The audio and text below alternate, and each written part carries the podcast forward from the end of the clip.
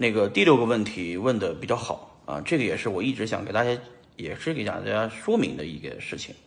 就是大家可以看到，在很多的这个项目上面都写着我的名字，说我是顾问啊，确实是我确实是顾问，很多项目确实是也是顾问。呃，顾问这个模式呢是从美国兴起的，他们英文叫 advisor 啊，因为所有的区块链项目里面，他们都有一个固定的模块叫顾问模块。所谓说顾问呢，其实就是不用你投资，你呢，呃，但是呢用，但是要用你的这个这个就是名声，也要让你的这个背书给他来做项目的认证啊，同时呢也得呃让你出主意啊，给他出些主意，呃，这是一个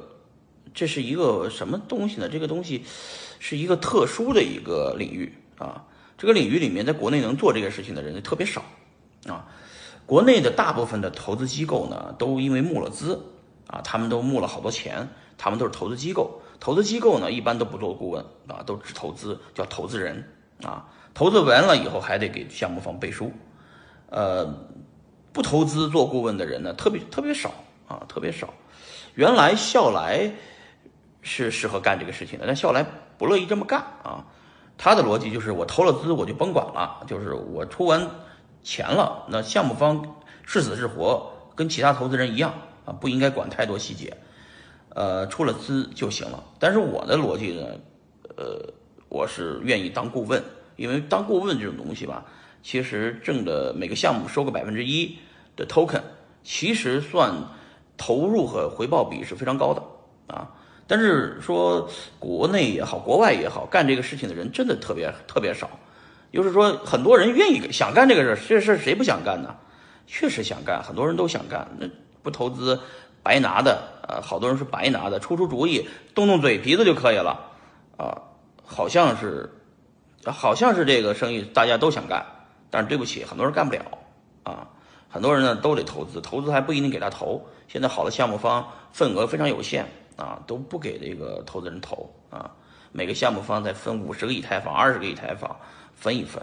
那我的思路呢，就是我既然做了这条走了这个 influencer 的这个思路，就是 influencer 翻译过中文来，其实就是大 V 的意思啊。我走了这条思路呢，其实就是说，呃，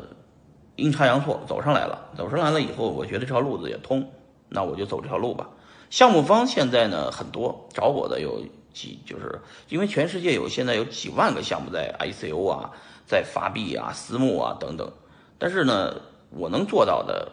能选出来的、能接触上的人也不多啊。呃，一般情况下他们找我，我都会说行，没问题，当个顾问可以啊，把你的身份证发给我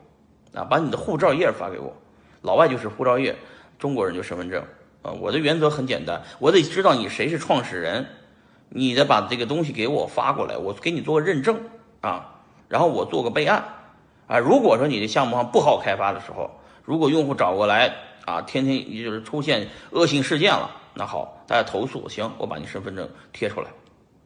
有有创始人很不乐意这一点的，就是说，凭什么你把我身份证收走啊？凭什么不给我曝光啊？我我还给你当顾问呢，你你怎么？我说对不起啊，那个你愿意做就做，不愿意做就算了。啊，我呢，我这个就是规矩，你就把你身份证传过来，啊，我如果你出了问题，我就给你曝光，啊，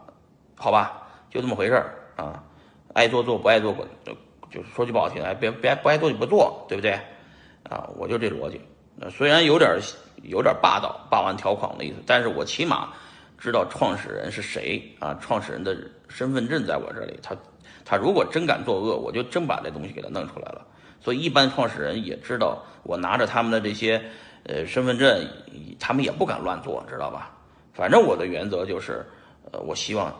这个项目方的创始人是真的，不他妈是假的创始人跑过来找了一个演员坐坐在前面，那我坚决